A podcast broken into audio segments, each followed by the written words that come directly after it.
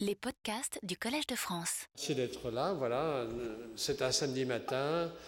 Je n'ai pas de cravate, comme le fait remarquer très désagréablement mon, mon collègue Alain Prochior.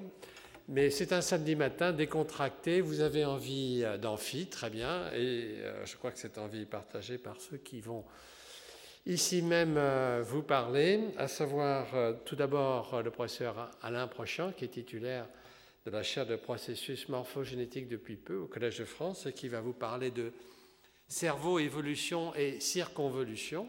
Et puis à 11h30, notre collègue Antoine Compagnon, qui est professeur euh, de la chaire de littérature française moderne et contemporaine, vous parlera de romans et mémoires.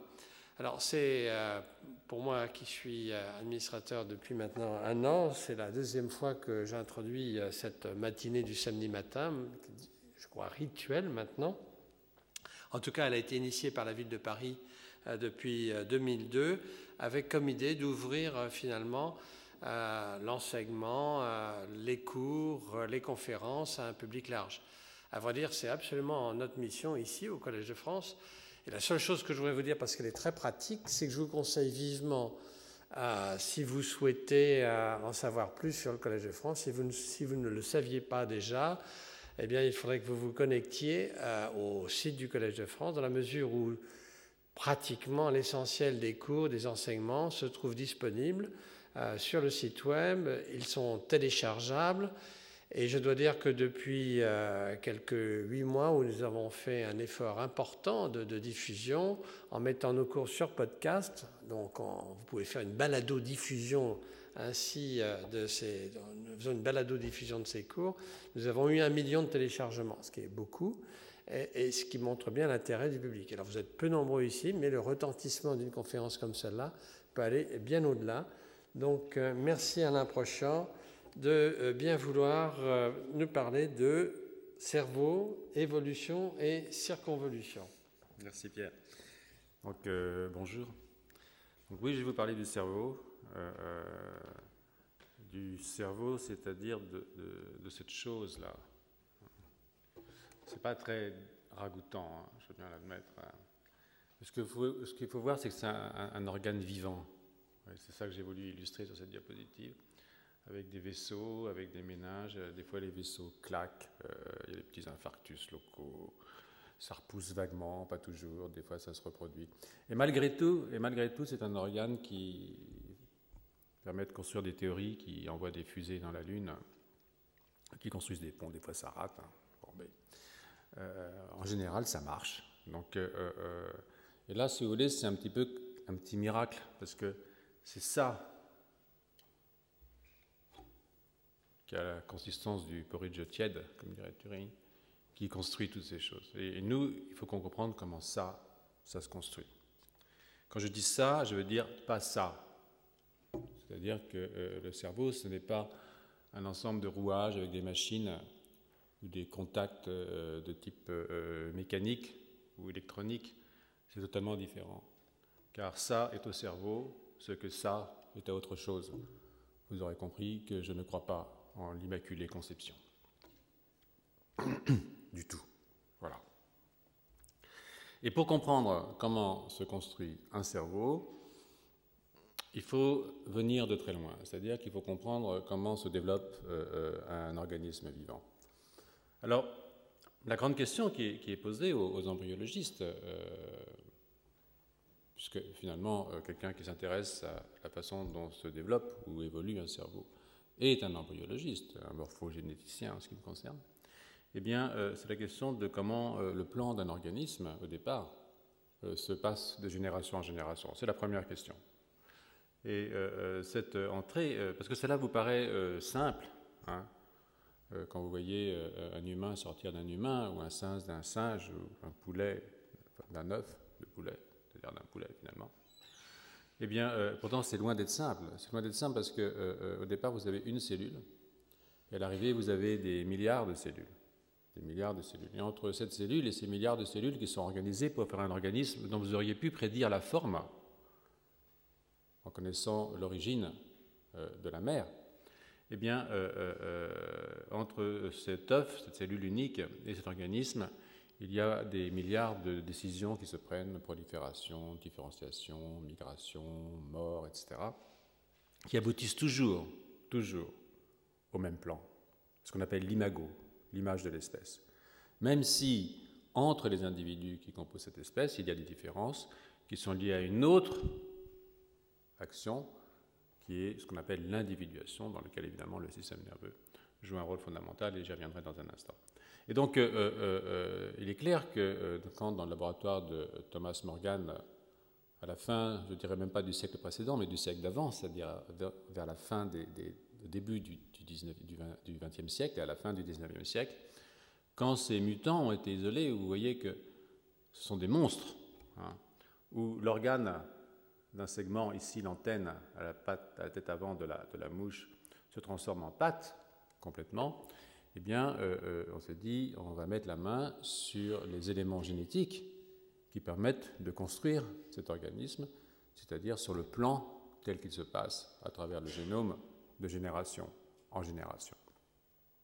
Et effectivement, ces gènes, qu'on a appelés des gènes homéotiques, parce que l'organe d'un segment est transformé en l'organe homologue d'un autre segment, l'autre segment étant le segment thoracique numéro 2, c'est-à-dire que les petits organes, les petites cellules embryonnaires ici qui se développent selon le programme antenne s'imaginent, entre guillemets, qu'elles sont sur le deuxième segment thoracique et adoptent les processus ou les programmes morphogénétiques qui conduisent à l'organe approprié à cet endroit, mais pas à celui-là.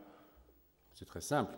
Euh, euh, vous avez une main, vous avez un pied. Si vous dissociez une main ou un pied, vous aurez les mêmes cellules, des fibroblastes, des poils, du sang, du nerf, enfin toutes sortes de choses il n'y aurait pas de différence entre les cellules qu'il faut pour construire une main et les cellules qu'il faut pour construire un pied. Et pourtant, à cet endroit ici, vous construisez une main, dans celui-là, vous construisez un pied. C'est en fonction de la position, les mêmes cellules vont développer des programmes morphogénétiques distincts. Et c'est exactement ce qui se passe chez cette mouche où votre antenne se transforme en patte. Donc ces gènes ont été identifiés beaucoup plus tard quand ces premiers mutants ont été identifiés euh, au début, du XXe siècle, il était clair qu'on ne connaissait même pas la nature chimique du gène. Hein. Les gens pensaient que c'était des protéines. La nature chimique du gène a été euh, dévoilée en 1940 par les expériences d'Evry euh, sur l'infection par les streptocoques.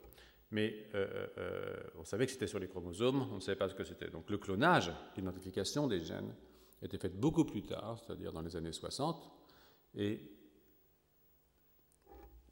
ces gènes de développement, on les appelait gènes de développement, qui euh, rendent compte du fait que aux différentes positions de l'axe antéro-postérieur, par exemple de la mouche, eh bien, vous allez développer des organes de types différents. Ces gènes sont organisés sur un chromosome, le long d'un axe d'un chromosome, antéro-postérieur aussi, du chromosome, on pourrait dire 3'5' en fait. Et euh, cela veut dire que dessiné à la surface de votre chromosome, vous avez ce qu'on pourrait appeler un drosophiloculus, c'est-à-dire une petite image de la mouche. Et c'est ainsi que quand vous passez ces chromosomes de génération en génération, eh bien vous passez en même temps le plan de l'animal.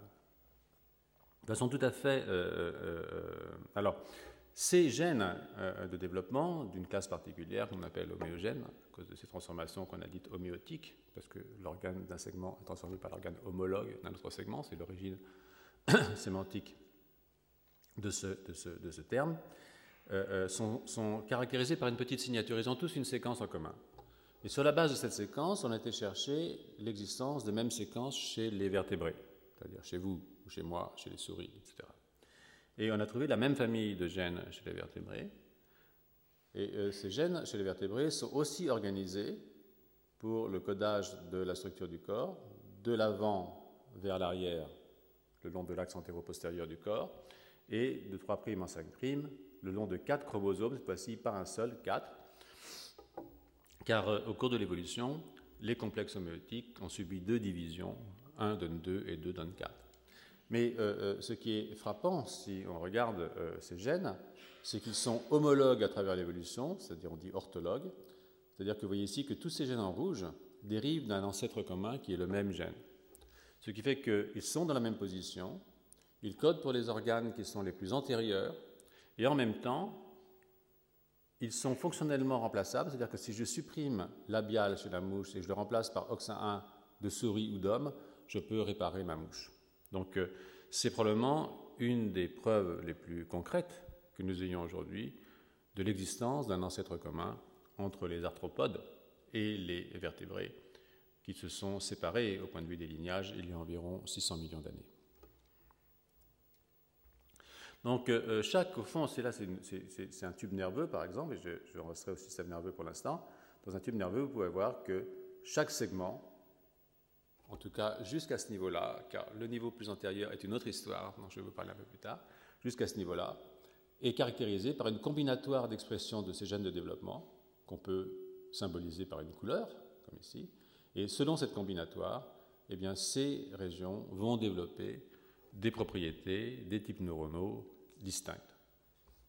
Vous avez donc l'axe antéro-postérieur, vous avez aussi un axe dorso-ventral, évidemment, ce n'est pas un organisme à une dimension, un animal, vous avez aussi un axe dorso-ventral. Et dans l'axe dorso-ventral, vous voyez ces différents dégradés de couleurs. Ils correspondent aussi à l'expression de différents gènes de développement, dont l'induction est provoquée par la présence de morphogènes, eux-mêmes sécrétés par des structures comme ce qu'on appelle comme la corde ici, la notocorde, ou un peu plus haut ici, euh, la plaque du toit. Donc euh, je n'insiste pas, mais euh, cette notocorde provoque des gradients de morphogènes qui font que des gènes différents vont être exprimés à différents niveaux maintenant dorso-ventral. Ce qui fait qu'en fait, votre tube nerveux, qui est une plaque, avant d'être un tube bien entendu, eh bien, votre tube nerveux est divisé de façon antéro-postérieure et dorso-ventrale en petits carrés, somme toute. C'est-à-dire que chacun de ces petits carrés est caractérisé par une combinatoire d'expressions de gènes de développement qui va lui donner un devenir particulier sur le plan à la fois morphologique mais aussi physiologique.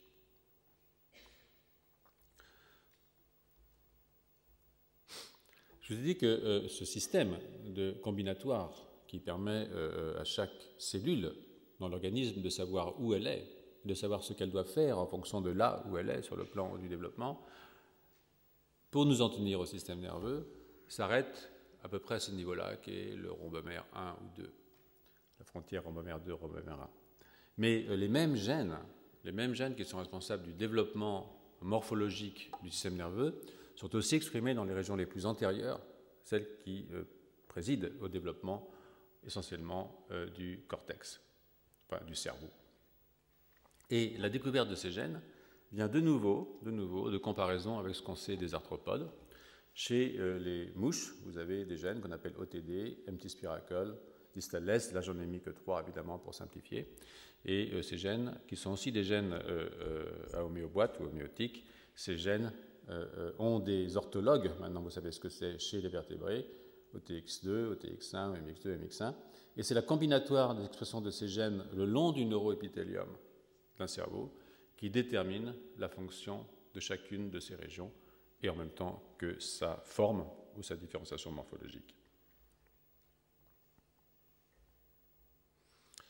Cette expression, cette combinatoire d'expression, à différents niveaux ou dans différentes régions du euh, système nerveux central, de cette plaque qui est le cerveau, culmine finalement au niveau fonctionnel dans euh, la détermination de ce qu'on appelle les aires de Brodmann, c'est-à-dire ces différentes régions du cerveau qui sont impliquées dans différentes fonctions. Par exemple, vous voyez ici que vous avez une sorte de compartimentation, et cette compartimentation naît de cette combinatoire d'expression des gènes de développement extrêmement précocement au cours du développement. Voilà, par exemple, ici, vous avez les aires 17 et 18 qui sont des aires visuelles, vous avez euh, des aires motrices, vous avez des aires sensorielles, vous avez les aires du langage, vous avez les aires olfactives. Et ce que vous pouvez voir, qu'au cours de l'évolution, ici symbolisée par le hérisson, le lémurien, le kinkajou ou l'humain, ce que vous avez, c'est à la fois une augmentation de la surface du cerveau. Le cortex humain fait 2 mètres carrés pour 4 mm d'épaisseur. C'est très peu comme épaisseur, mais c'est quand même 2 mètres carrés. On peut se coucher dans son cerveau à condition de leur passer. Le cerveau, c'est comme la Suisse. Hein. Si on pouvait leur passer, ce serait un grand pays. Et non seulement vous avez une augmentation de la surface de 400 cm à 2 mètres carrés, par exemple du singe à l'homme, vous avez aussi un déplacement des bords. C'est-à-dire que les territoires, par exemple, qui sont responsables des fonctions olfactives, sont réduits chez Sapiens par rapport au singe. Par contre, les territoires qui sont dévolus aux fonctions cognitives sont augmentés. C'est-à-dire que l'évolution, c'est l'augmentation de l'évolution, l'apparition de Sapiens, c'est non seulement l'augmentation de la surface du cortex, mais c'est aussi une facilité. Enfin, c'est aussi une facilité. C'est aussi, ça correspond aussi à un déplacement des bords. Et c'est très important de savoir comment on déplace les bords, c'est-à-dire que vous faites un plan, vous augmentez votre studio de 30 mètres carrés en appartement bourgeois de 120 mètres carrés, mais en même temps, vous augmentez la cuisine, vous réduisez la salle de bain, enfin, vous faites ce que vous voulez. Chez Sapiens, on a augmenté essentiellement euh, les aires cognitives, les aires associatives et les aires du langage. Je vais vous donner quand même, euh, euh, puisqu'on parle d'évolution, quelques, quelques, repères chronologiques qui sont importants. C'est-à-dire que on pense que les, premières bactéries sont apparues sur Terre il y a environ 3,5 milliards d'années. Et les premiers protozoaires, c'est-à-dire organismes eucaryotes il y a un milliard d'années. Les métazoaires, la grande expansion des métazoaires, c'est-à-dire des, animaux pluricellulaires comme vous et moi, euh, c'est environ 600 millions d'années au moment où, je vous l'ai rappelé, nous nous sommes séparés des arthropodes. Et puis, euh, il y a eu euh, tout le développement de l'ère secondaire avec la radiation des reptiles très importante. Hein. Les reptiles ont vécu environ 170 millions d'années. Je parle des grands reptiles, les dinosaures, les grands sauriens, hein qui font la joie des enfants, euh, euh, et qui, avec une, extinction à la fin du secondaire, il y a moins 70 millions d'années, mais quand même, ils ont tenu 150 millions d'années, hein, c'est pas mal, euh, c'est même beaucoup. Bon, il y a eu des météorites qui ont porté la fin, du jeu, qui ont sifflé la fin du jeu, mais... Et puis, évidemment, la grande radiation après des primaires, et nous, les primates, euh, sommes arrivés, euh, euh, nous sommes développés essentiellement au cours du tertiaire et du quaternaire. Pour en rester aux hominidés, il faut savoir que les, Lucie, notre ancêtre, ou Toumaï, hein, environ entre 3 et 5 millions ou 10 millions d'années, on ne sait pas très bien, était une petite bête avec un cerveau de 300 à 400 cm3 une petite taille à 10, elle était bipède. Hein, était bipède. Et puis, euh, euh, euh, on est passé assez rapidement, vous voyez ici, à Homo habilis, Homo erectus, on est néandertalien et puis à Homo sapiens. Et vous voyez que cette évolution, somme toute extrêmement rapide, s'accompagne d'une augmentation du cerveau et aussi d'une augmentation de la taille. Mais ce que vous voyez tout de suite aussi, c'est que l'augmentation du cerveau n'est pas proportionnelle à celle de la taille. Hein. Quand vous multipliez votre cerveau ici par 4, vous multipliez votre taille par 1,2 ou 1,3. Ce qui veut dire que le rapport entre la surface du cortex, entre la taille du cerveau, et la surface ou la taille du corps prend des allures exponentielles, extraordinairement développées dans le genre Homo. Et ça, c'est un point euh, sur lequel il faut euh, insister parce que euh, un organisme, un système nerveux, au départ, ça sert essentiellement à bouger. Ça sert à bouger pour aller chercher sa nourriture, ça sert à chercher, bouger pour euh, fuir un prédateur, ça sert à bouger, bouger pour trouver ou fuir un partenaire sexuel, euh, euh, selon les cas. ce qui est très différent des plantes, hein, qui bien entendu n'ont pas de système nerveux. Chez les plantes, tout arrive par le sol, la nourriture, les minéraux, par le soleil, l'énergie, et la sexualité par les abeilles ou par le vent. Donc les plantes n'ont pas besoin de système nerveux alors que les animaux ont évidemment besoin d'un système nerveux. Mais ce sont des fonctions de base, cette façon sensorimotrice, qui demandent une adaptation du cortex ou du cerveau au corps. Et c'est pour ça que quand vous mettez en ordonnée le volume du cerveau et en abscisse le poids du corps, vous avez finalement quelque chose de relativement euh, euh, linéaire dans le genre euh, chez, les, chez, les, grands singes, chez les grands primates, mais ça cesse de l'être dès que vous passez dans le genre Homo. Vous voyez ici, déjà Homo habilis hors du commun. Les Australopithèques, euh, Lucie, sont vaguement quelque part entre le singe et le genre Homo. Et puis, au fur et à mesure que l'on avance dans l'évolution d'Homo, jusqu'à Homo sapiens, il y a environ 120 000 ans, c'était hier, il faut le réaliser, 120 000 ans, c'est rien du tout. Imaginez que les dinosaures ont vécu 170 millions d'années. Hein. Nous, on en a 120 000, on est à un millième. Ça ne tiendra pas. 170 millions d'années, je ne voudrais pas vous décourager, mais... toute façon, il n'y a pas besoin de décourager parce que dans 3 milliards d'années, le système solaire explose, donc c'est pas grave. Donc, euh, euh, euh, mais quand même, voyez à quel point nous sommes sortis sorti simplement de cette fonction qui est une fonction au fond sensorimotrice, adaptée à la nutrition et à la reproduction pour l'essentiel. Et ça, c'est lié à développement d'aires qui sont les aires associatives et les aires cognitives. C'est pour ça que, évidemment, même si nous sommes des animaux, en aucun cas nous pouvons penser que nous ne sommes pas à nature de cette façon, dans la mesure où nous sommes très très loin. Nous avons voyez, nous avons 900 cm3 de trop. Voilà. Donc 900 cm3 de trop, ce sont les centimètres cubes qui font les savants, les poètes, les suicidés, euh, tout ce qui appartient et qui caractérise l'espèce humaine d'une certaine façon. Et il n'y a pas de marche arrière. Voilà, c'est comme ça, il euh, euh, faut faire avec. Hein. Bon, c'est pas très long, donc ça va. Donc voici ici notre famille. Et ce que je voulais vous faire remarquer ici, c'est que même si les chimpanzés sont très proches de nous, ils sont quand même aussi très éloignés de nous par leur fonction cognitive. Je reviendrai sur ce point dans un instant. Alors, la tête. Hein. la tête, il euh, euh, euh, savoir que la tête, telle que vous la voyez ici, c'est pour l'essentiel du système nerveux. Hein. La peau, les muscles que vous avez sur les parties antérieures, vos os frontaux, euh, les, calottes crâniennes, à l'exception de l'os occipital, sont tous des dérivés du système nerveux.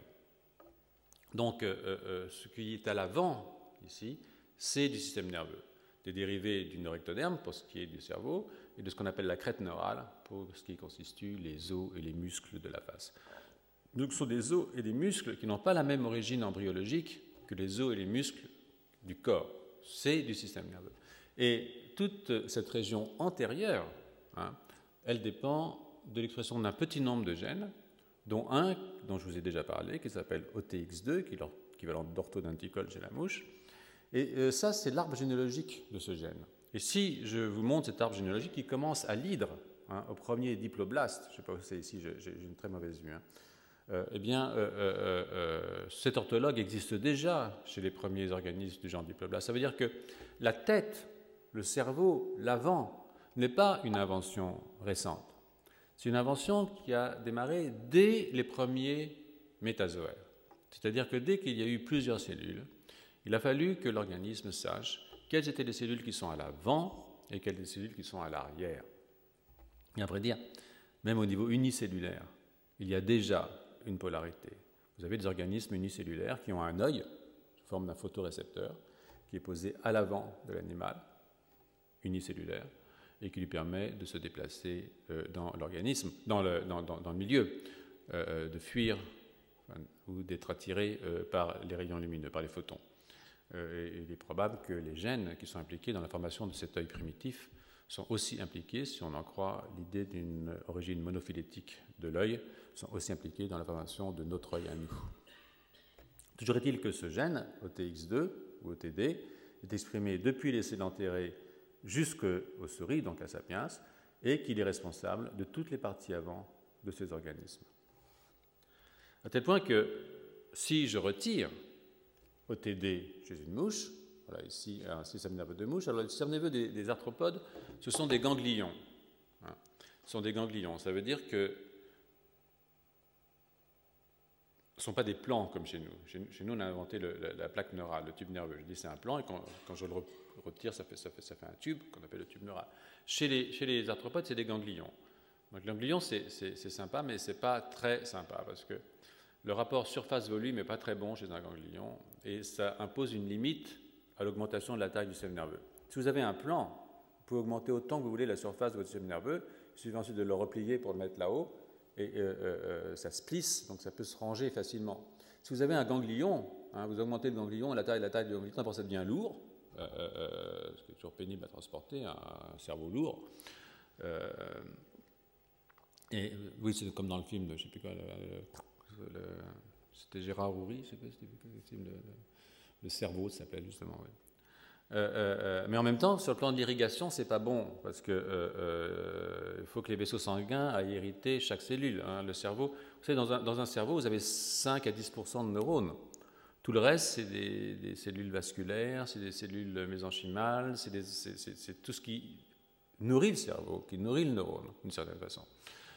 Ou des cellules gliales qui sont importantes pour la physiologie aussi, je ne vais pas dire de bêtises. Enfin si, je dis toujours des bêtises, de toute façon, c'est pas grave. Mais ce qui est vrai par contre, c'est que vous ne pouvez pas admettre qu'un neurone soit à plus d'une certaine distance minimale d'un vaisseau sanguin, sinon évidemment il s'asphyxie. Et c'est pour ça que l'invention du plan est une très belle invention. Donc, il reste que si je retire OTD chez une mouche, je perds ici le cerveau de la mouche, c'est-à-dire que je perds les deux ganglions protocérébraux, et que si je retire TX2 chez une souris, je perds aussi le cerveau. Donc ça veut dire que ces gènes sont orthologues d'une certaine façon, aussi au niveau fonctionnel. Donc la belle manip à faire, c'est de prendre, de retirer le gène de la mouche et de remplacer par le gène de l'homme. Donc si je remplace le gène de la mouche par le gène de l'homme, je rends son cerveau à la mouche. C'est pas mal. Alors la manip n'a pas été faite dans le sens inverse, mais pas sur l'homme, sur la souris elle a été faite. Donc quand vous prenez, retirez le gène de souris et que vous le remplacez par le gène de mouche, vous voyez que euh, vous avez euh, euh, la formation d'un embryon qui n'est pas mal quand même, hein, à condition d'avoir mis des séquences régulatrices, c'est-à-dire les séquences qui permettent l'expression du gène pendant une certaine durée et au bon endroit. Mais le gène lui-même, ce qu'on appelle la séquence codante de la mouche, peut très bien remplacer celle de la souris, ce qui veut dire qu'elle peut probablement remplacer celle de l'homme tout aussi bien. Comme je vous le dis, on n'a pas fait la même. Et ça, ça attire euh, l'attention sur le fait que ce qui est très important dans ces gènes de développement, ce n'est pas tellement ce qu'on appelle les séquences codantes, mais ce sont les séquences qui permettent la régulation de l'expression de ces séquences codantes. Quand on vous dit on a autant de gènes qu'une mouche, en gros, deux fois plus, 30 000 gènes chez, chez Sapiens contre 15 000 chez la drosophile, il y a aussi 30 000 gènes chez la souris, on n'est quand même pas des souris. Donc euh, euh, ça veut dire que fondamentalement, ce qui a changé, ce n'est pas la nature du gène, c'est la durée de son expression hein, et le lieu de son expression. Et ça, ce n'est pas lié à la séquence du gène, c'est lié à des séquences qui régulent l'expression de ce gène. Hein. Et euh, euh, en fait, euh, c'est très intéressant parce que de ce fait, on s'est penché sur les modifications, les changements qu'il peut y avoir entre le singe et l'homme dans l'expression de ces gènes et même dans la qualité de ces éléments régulateurs. Alors, comme vous savez, on dit souvent euh, l'homme euh, et le chimpanzé ont 98% d'homologie, d'identité. C'est vrai pour les séquences codantes. Il ne faut pas oublier que les séquences codantes, c'est 3% du génome. Il y a à côté 97% du génome qui n'est pas du génome codant et qui justement est du génome régulateur. Or, on ne sait pas au niveau de ce génome régulateur quelle est notre proximité génétique avec les chimpanzés. Donc euh, euh, euh, je pense qu'il faut faire très attention, ce n'est pas ce qu'on appelait dans le temps, vous savez, le DNA poubelle. Il n'y a pas de DNA poubelle. Hein. Tout ce qui ne sert à rien n'existe pas en biologie, plus ou moins, sauf l'appendice. Mais peut-être que ça sert à quelque chose. Donc ces séquences ont été identifiées et elles sont en train d'être identifiées. je crois que quand on aura identifié la nature de ces séquences, de ces gènes qui ont évolué extraordinairement rapidement, ces éléments régulateurs qui ont évolué extraordinairement rapidement parce que Sapiens est arrivé en très peu de temps, hein, vous avais vu tout à l'heure l'échelle. Eh bien, euh, je pense qu'on aura une idée de la véritable distance qu'il y a entre nous et les animaux, et peut-être qu'il faudra un petit peu rectifier certains propos de sens commun qui ont été tenus au cours des dernières années.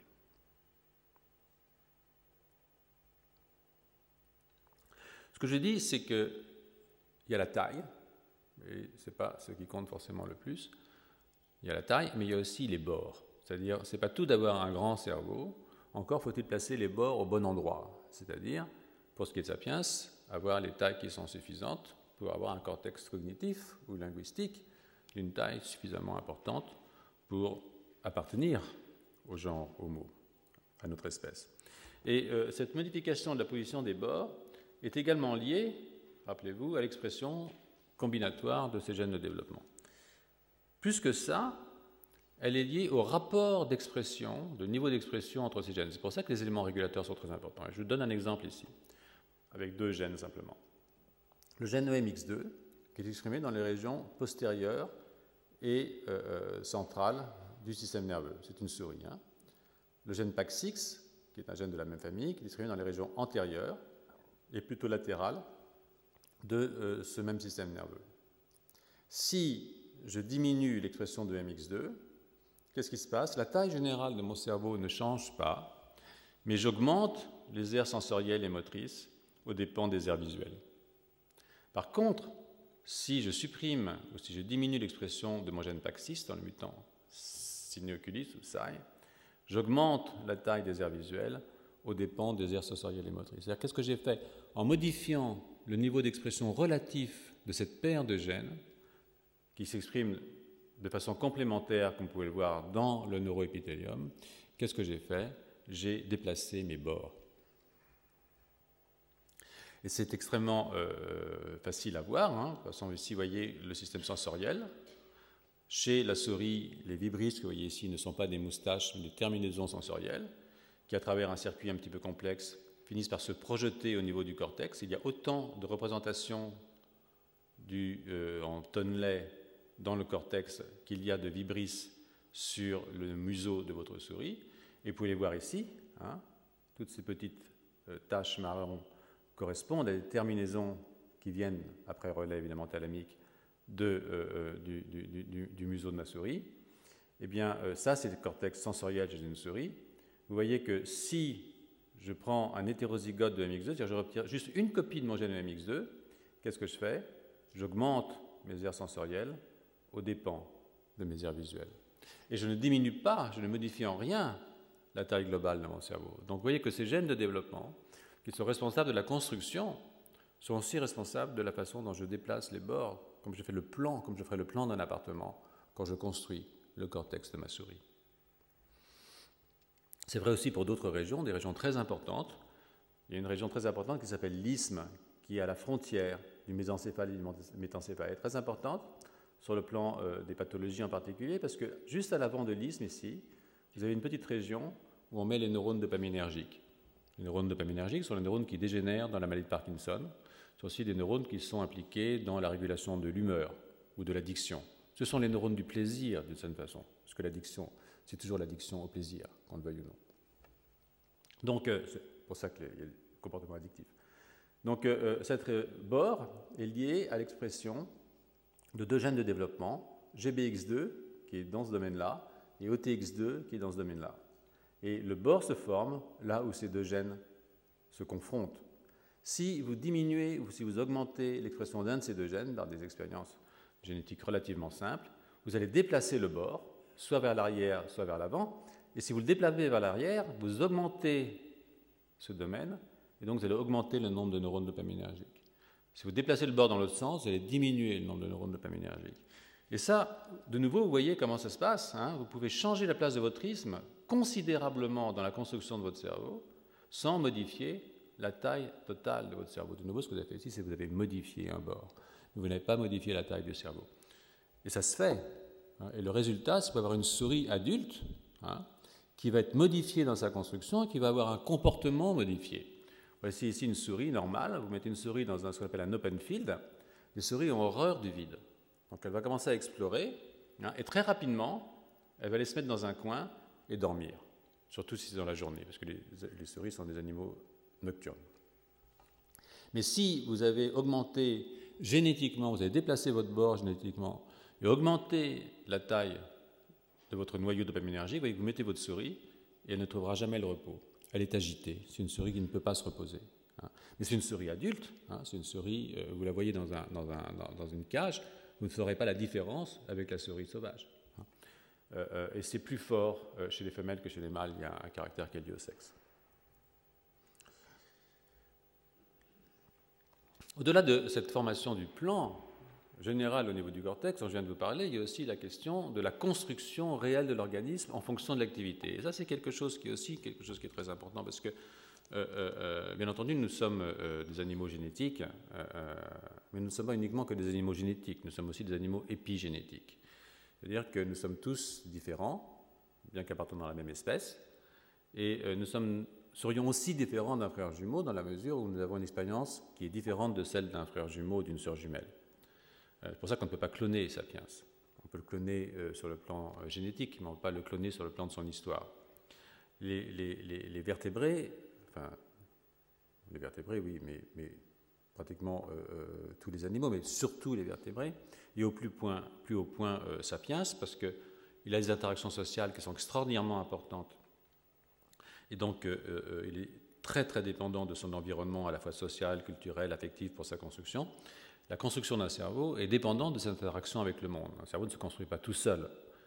Et euh, euh, euh, cela est lié au fait que si je n'ai pas de stimulation de mes systèmes sensoriels, vous voyez ici par exemple de nouveau c'est vibris, un point assez simple, qui fait une première synapse dans le tronc cérébral, une deuxième dans le thalamus, et qui va projeter sur le cortex, donc qui, construit le cortex, eh bien, si je fais une ablation des vibris avant le septième jour postnatal chez un raton, très délicatement, sous anesthésie bien entendu, qu'est-ce qui se passe? Vous voyez que la projection cérébrale qui correspond disparaît et que les zones adjacentes augmentent et vont envahir cette zone. C'est-à-dire que si je bloque la fonction physiologique, si je ne stimule pas mon système, je fais des erreurs dans la construction de mon cerveau.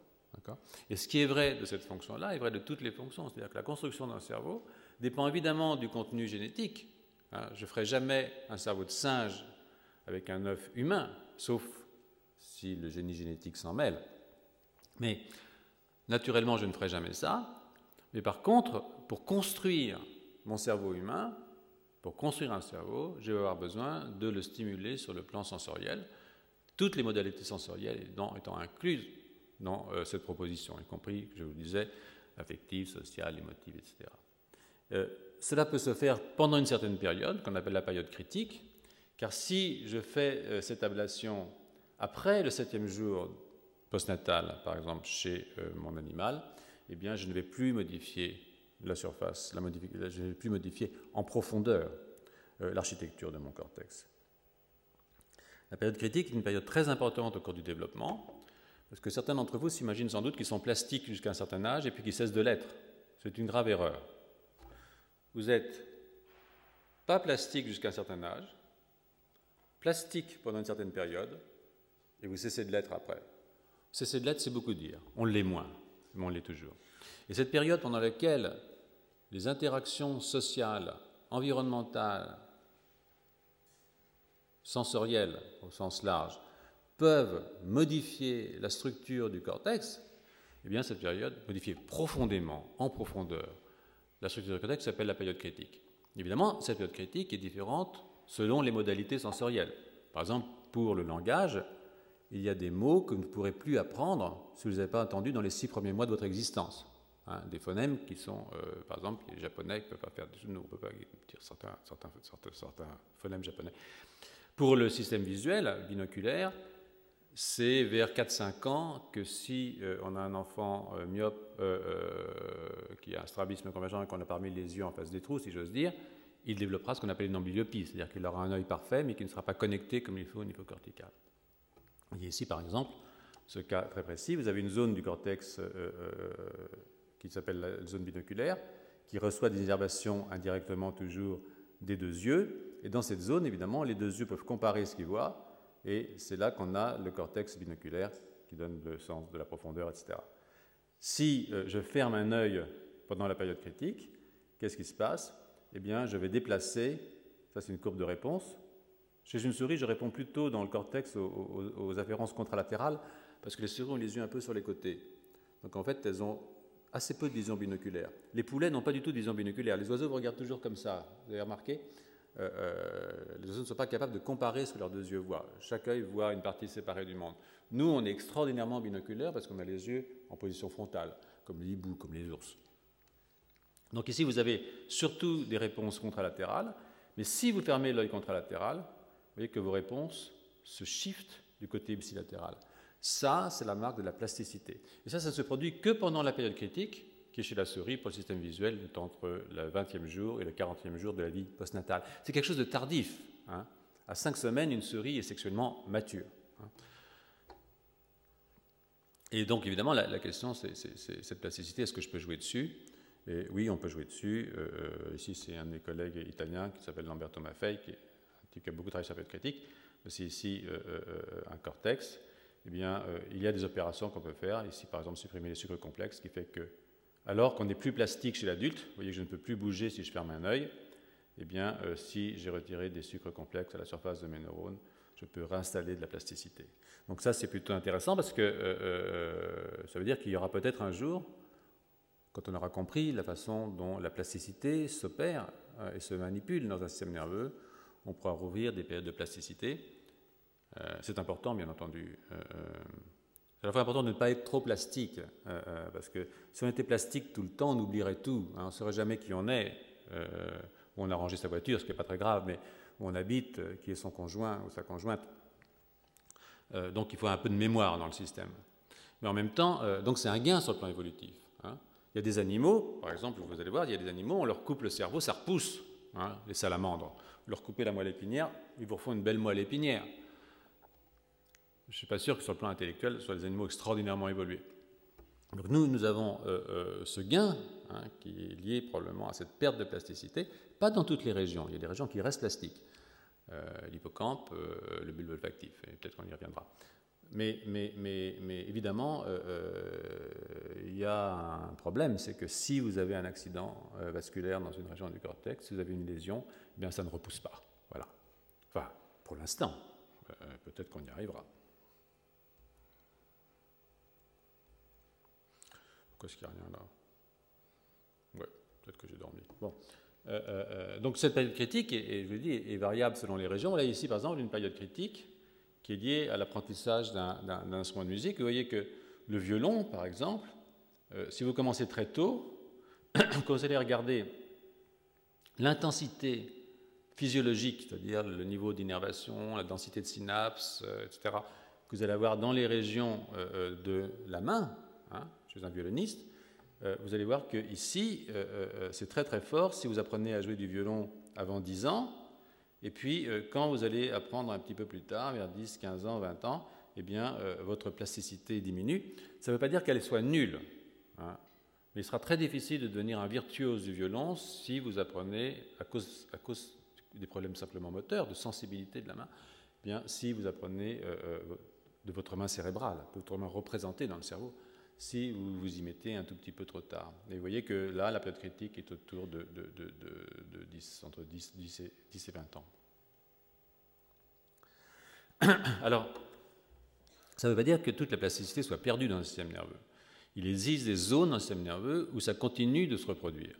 Une des zones, c'est le bulbe olfactif, hein, ici, euh, qui renouvelle ces, neurones environ tous les deux mois, ces neurones, ces interneurones, une certaine classe de neurones, à partir de cellules qui sont des cellules souches, qui sont euh, dans le ventricule latéral du cortex et qui migrent vers le bulbe olfactif pour s'insérer, pour s'insérer dans de nouveaux circuits.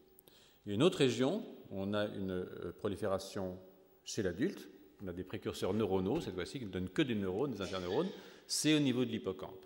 Hein, qui est une structure, une structure d'entrée dans le cortex. C'est-à-dire que quand vous commencez à mémoriser quelque chose, en général, ça passe par l'hippocampe et ensuite ça monte dans le cortex. Ou bien ça ne monte pas dans le cortex, c'est effacé.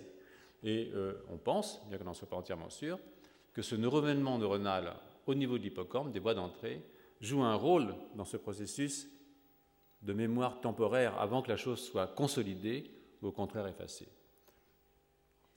La prolifération de ces neurones euh, peut être régulée de façon importante par des états émotifs. Et euh, on pense en fait que les états dépressifs sont accompagnés par une diminution, ou le stress en diminué, par une diminution de la prolifération de ces progéniteurs chez l'adulte. Et d'ailleurs, les antidépressants peuvent restaurer une quantité normale de prolifération au bout de deux ou trois semaines de traitement. Et ça, c'est intéressant parce que euh, je pense que c'est intéressant, c'est un travail qui a été fait par N, euh, René N aux États-Unis. Parce que quand vous donnez un antidépressif à, quelqu'un qui, est dans un état euh, dépressif, sont des substances qui normalement agissent sur les neuromédiateurs. Et donc ça devrait agir tout de suite. Hein. Si vous bloquez la récapture de sérotonine, qui est un neuromédiateur important, hein, c'est l'effet Prozac, eh bien, vous devriez avoir un effet immédiat. Et en fait, c'est des effets qui mettent plusieurs semaines à s'installer. Donc il y a probablement un autre mécanisme qui joue derrière.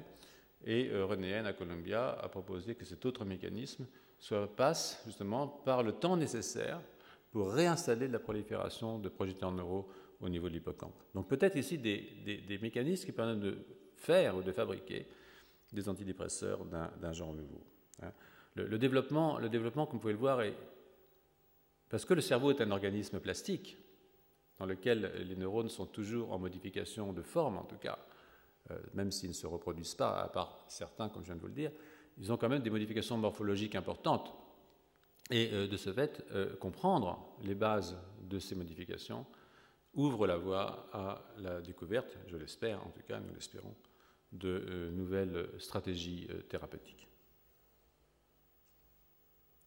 Je disais effectivement qu'il y a des animaux, comme la salamandre, qui peuvent. Alors, ce n'est pas un mille pattes, hein, c'est une salamandre. voilà la patte. Au début, on lui a coupé de chaque côté, et puis vous voyez qu'au cours du temps, euh, la pâte peut se reconstruire, mais elle se reconstruit avec tous les organes, hein, avec le système nerveux, avec les, systèmes vasculaires. Avec... ça, vous ne pouvez pas voir ça chez un, chez un vertébré supérieur, c'est un vertébré, dit inférieur.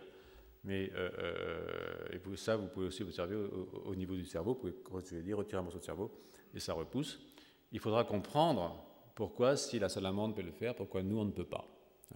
Et, le jour où on aura compris pourquoi une salamandre peut le faire et nous pas, peut-être que là encore, on aura euh, gagné accès euh, d'abord à une compréhension, hein, parce que euh, les sciences sont aussi faites là pour comprendre et connaître, mais aussi, dans un but plus pragmatique, apporter des stratégies de réparation pour les maladies du système nerveux. Pas, uniquement le système nerveux, parce que tout est reconstruit là. Ce qui m'amène à, conclure d'une certaine façon, ou à vous engager à conclure, sur le futur, d'une certaine façon, de l'évolution du cortex. Donc je vous ai parlé, on est passé des mouches, on est monté, monté c'est une façon de parler, hein, parce que les arthropodes sont aussi évolués que nous, dans un embranchement différent. On s'est séparés il y a 600 millions d'années, mais, mais, nous dans notre direction et eux dans la leur, mais peut-être les mouches qui vont gagner, hein, c'est même probable. Mais, si on voulait penser à l'évolution euh, future euh, euh, d'un cortex, eh bien, probablement que cette évolution, ce que l'on pense aujourd'hui, c'est qu'elle se ferait par le biais, des, interfaces avec les machines. Alors, ce n'est pas quelque chose de nouveau. Hein, si vous pensez à Sapiens, il y a 120 000 ans, les 10 000 Sapiens au centre de l'Afrique, avec les lions, les tigres, les singes, euh, euh, il y a très peu de chances que Sapiens s'en sorte.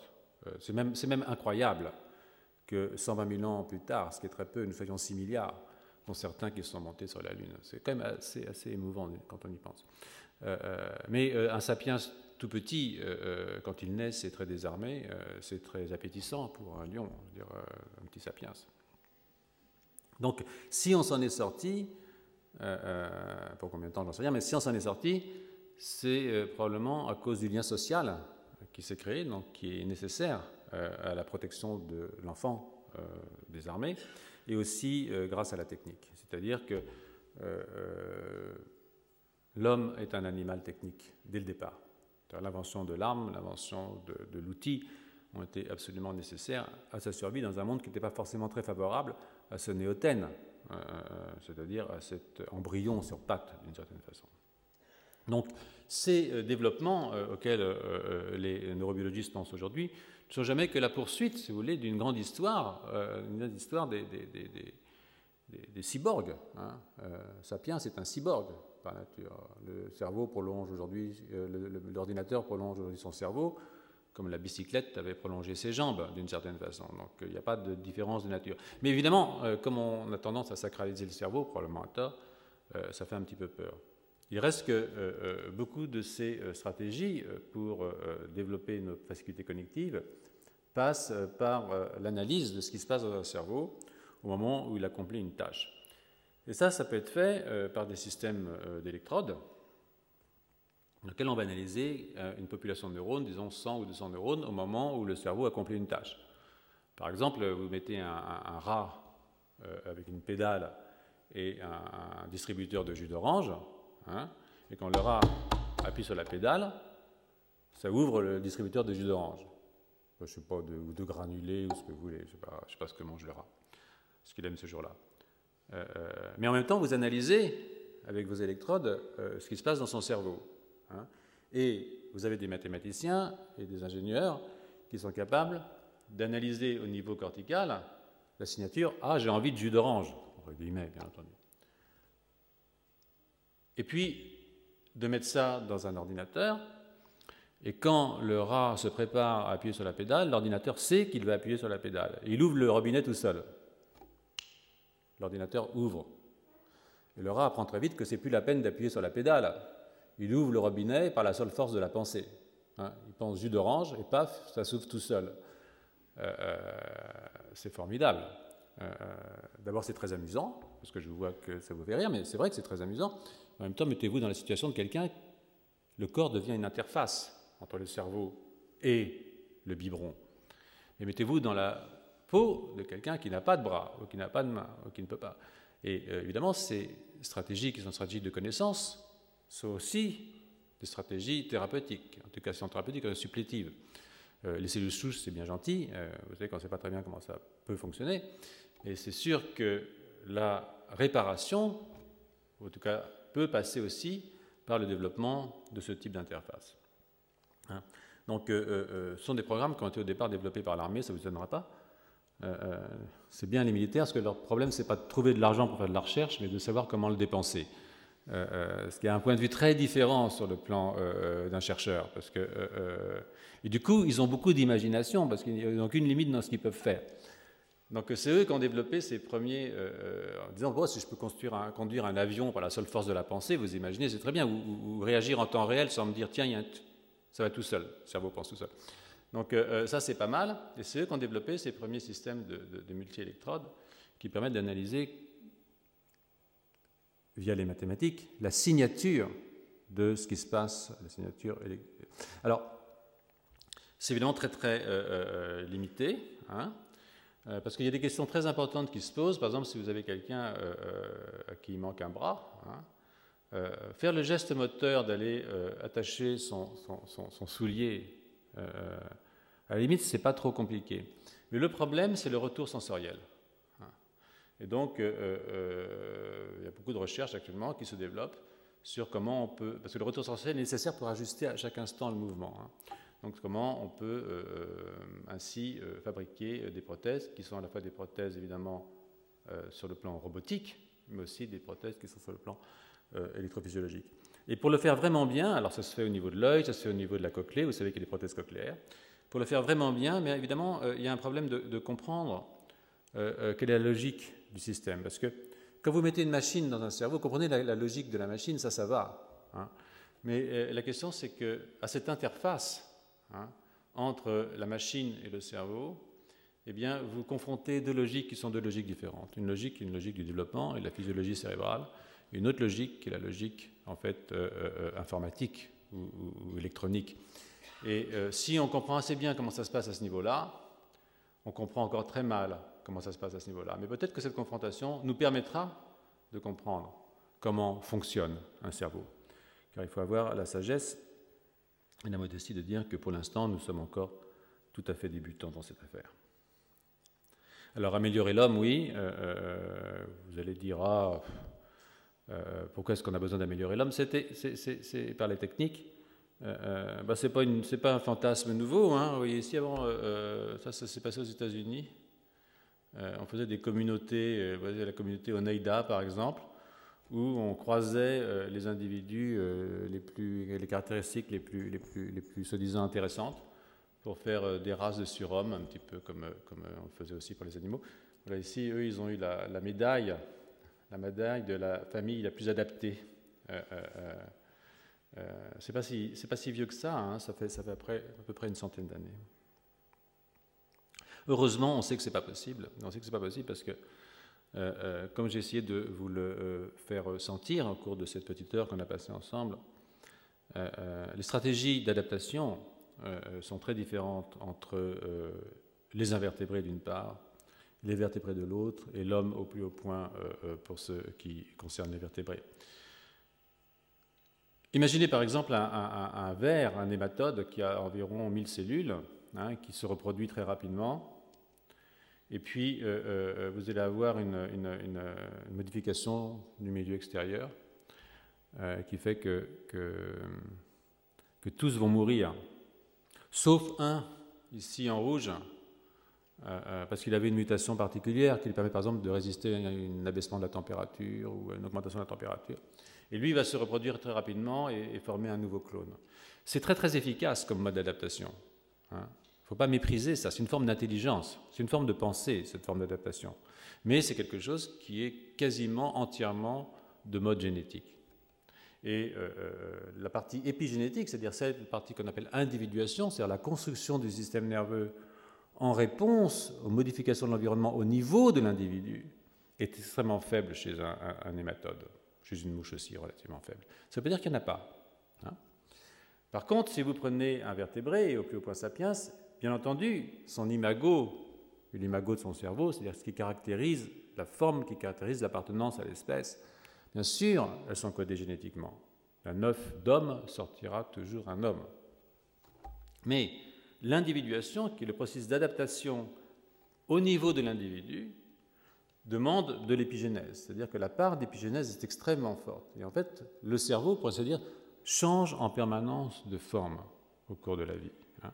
C'est comme si l'évolution avait sélectionné des stratégies de développement qui mettent la charge de l'adaptation non pas au niveau de l'espèce, mais au niveau de l'individu. Et en ce qui nous concerne, c'est heureux parce que, ou malheureux, mais euh, euh, on se met à deux pour en faire 2,2 en gros aujourd'hui, et ça nous prend environ une quarantaine d'années. Donc vous imaginez qu'une stratégie de sélection clonale à, cette vitesse, euh, ce serait voué à l'échec. Mais ce qui se passe, c'est que c'est cette construction permanente qui ensuite, au niveau de la troisième forme de mémoire, vous avez une mémoire génétique, vous avez une mémoire épigénétique qui est l'individuation par laquelle l'homme se différencie au cours de sa vie, c'est-à-dire qu'on ne se baigne jamais deux fois dans le même humain, d'une certaine façon, mais nous avons la troisième forme qui est la culture, c'est-à-dire que à chaque fois, vous engrangez dans une troisième mémoire qui est la culture, qui fait que la génération suivante ne repart pas à zéro, elle repart de ce qui était acquis par les générations précédentes, et, jusqu'à la catastrophe finale. Mais pour l'instant, euh, euh, ça a pas mal fonctionné, puisque je vous l'ai dit, en, 120 000 ans, nous sommes passés de 10 000 à 6 milliards, et, c'est un succès évolutif tout à fait extraordinaire, qui est lié à cet organe insensé, à ces 900 cm3 de trop dont nous avons parlé euh, au cours de cet exposé. Voilà, je pense que je vais m'arrêter là. Et puis, si on a cinq minutes, on peut prendre des questions. Sinon, je demanderai à M. Compagnon de, de, me remplacer s'il est arrivé. Je crois que je l'ai vu tout à l'heure. voilà. Je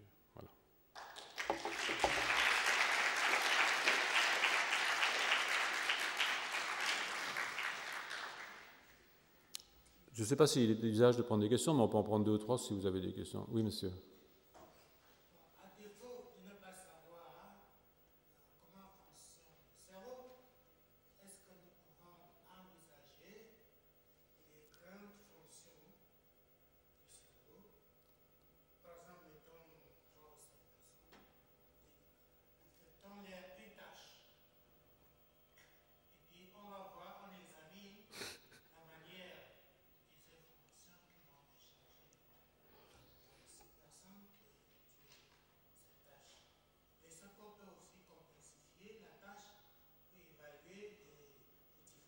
Non, mais il y a toutes sortes de stratégies. Je comprends bien votre question. D'abord, quand je dis on ne sait pas, euh, c'est chez moi, c'est très rare un excès de modestie, mais, c'est surtout pour mes collègues que je parle.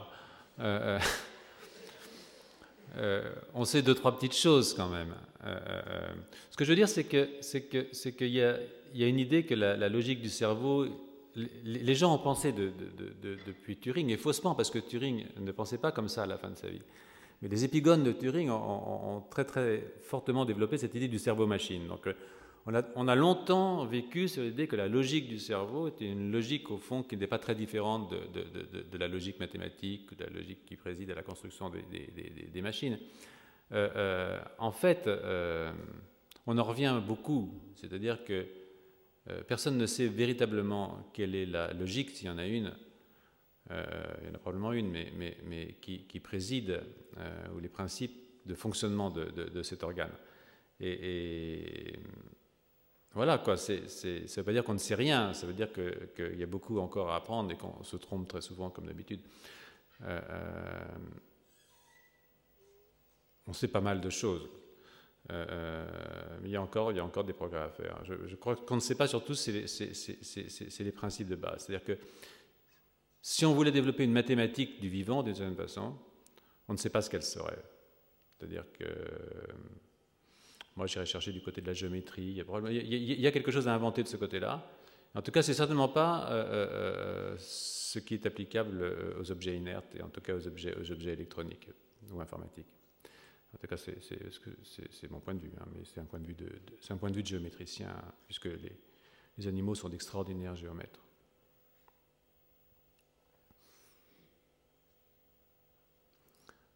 Oui, monsieur.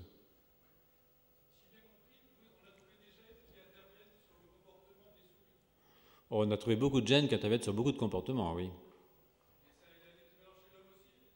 Ah ben, les gènes auxquels vous pensez, c'est des gènes qui, du comportement moteur. Là, je vous ai montré que si on déplaçait un bord dans le cortex, pas dans le cortex en l'occurrence, c'est le, c'est le bord entre euh, ce qu'on appelle le mésencéphale, le cerveau moyen, et le métencéphale. Si vous déplacez ce bord, et ce n'est pas un gène, c'est une modification de l'équilibre entre deux gènes. OTX2, GBX2. C'est-à-dire que si je donne un avantage à OTX2, qui est le gène plus antérieur, je vais déplacer le bord entre ces deux domaines d'expression d'OTX2, GBX2. Et donc je vais faire une surface plus grande dans une zone où les morphogènes qui sont sécrétés fabriquent des neurones, permettent la différenciation de neurones qui sont des neurones qui font de la dopamine. Donc euh, si vous faites ça, vous augmentez ce microclimat dopaminergique, entre guillemets, et vous faites des animaux qui sont hyper dopaminergiques. Et comme ils sont hyper dopaminergiques, ils sont hypermoteurs. C'est-à-dire que euh, ce sont des animaux qui ne trouvent pas le repos dans un système où normalement, au bout d'un certain temps, ils doivent aller s'endormir. Mais ça, ce n'est pas le gène, hein, c'est le bord. Hein, j'ai déplacé le bord. Et, ça vous donne toute l'importance de ce processus qui conduit à la formation des bords. C'est-à-dire que là, j'ai déplacé le bord violemment. Hein, c'est-à-dire que j'ai retiré trois gènes dans un côté et j'en ai laissé l'un dans l'autre. C'est-à-dire qu'en fait, au lieu de 1-1, je suis à 3-1. Donc c'est vraiment, c'est violent. Mais imaginez qu'au cours du développement, pour des raisons qui sont liées à une infection virale ou à une dépression ou à un accident que vous ne connaissez pas, hein, euh, un de ces gènes au développement normal, pas muté pour autant, hein, pas muté pour autant, j'insiste, un de ces gènes est un, petit au démarrage, quoi, hein, ou à l'arrivée. Des fois, on faiblit au démarrage, des fois, on faiblit à l'arrivée, des fois, on faiblit aux deux. Mais, euh, euh, donc, l'autre va prendre un petit peu d'avance et, vous allez déplacer légèrement votre bord. Même si vous avez le même génome que votre frangin, d'accord Vous allez légèrement déplacer votre bord par rapport à votre frangin.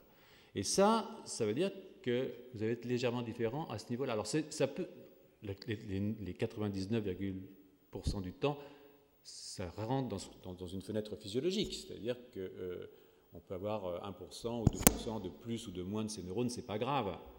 Mais si ça dérape, c'est-à-dire si le bord est déplacé trop, alors vous allez faire quelqu'un qui n'est pas adapté sur le plan physiologique. Et, c'est pour ça que beaucoup de gens pensent que des maladies aujourd'hui de type, comment dire, oui, euh, des pathologies mentales, de cette façon, que ce soit la schizophrénie, je ne veux pas dire de non parce que, c'est absurde, mais beaucoup de, maladies du nerveux sont liées à des aberrations qui se produisent au cours du développement. Hein. On le voit aujourd'hui, beaucoup de, maladies psychiatriques comme des maladies développementales fondamentalement.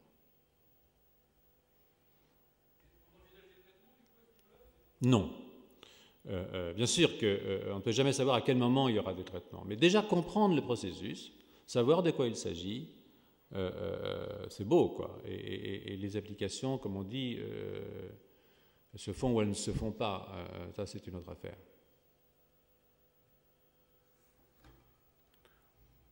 S'il n'y a plus de questions, je vais laisser la place à Monsieur Compagnon. Ah, pardon.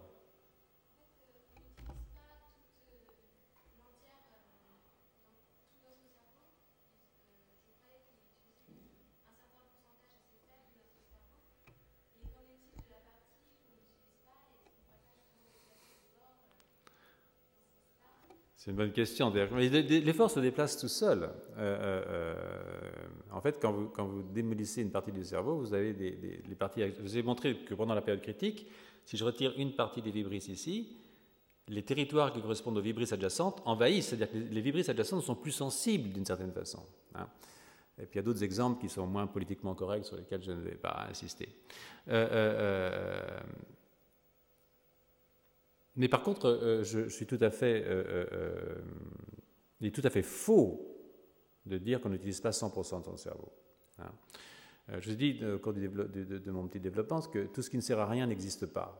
D'accord? On a parlé longtemps du junk DNA, du DNA poubelle.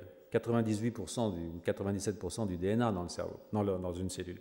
Vous imaginez que la force de la sélection naturelle étant ce qu'elle est, la contrainte, on serait amusé à aller mettre 2 mètres de long de fil dans un truc qui a 10 microns ou 5 microns de diamètre, et ça demande du boulot parce qu'il faut compacter, surcompacter, recompacter, mettre les histones, les machins.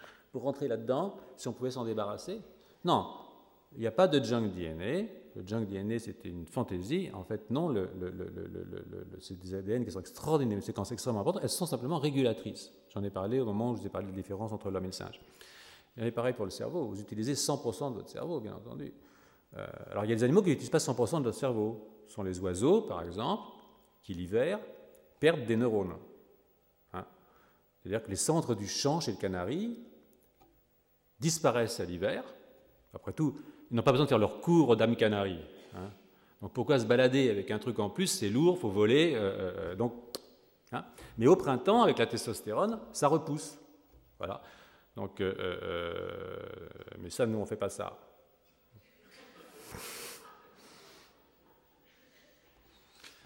Je pense qu'il est temps de laisser la place aux gens sérieux. Retrouvez tous les podcasts du Collège de France sur www.collège-de-france.fr.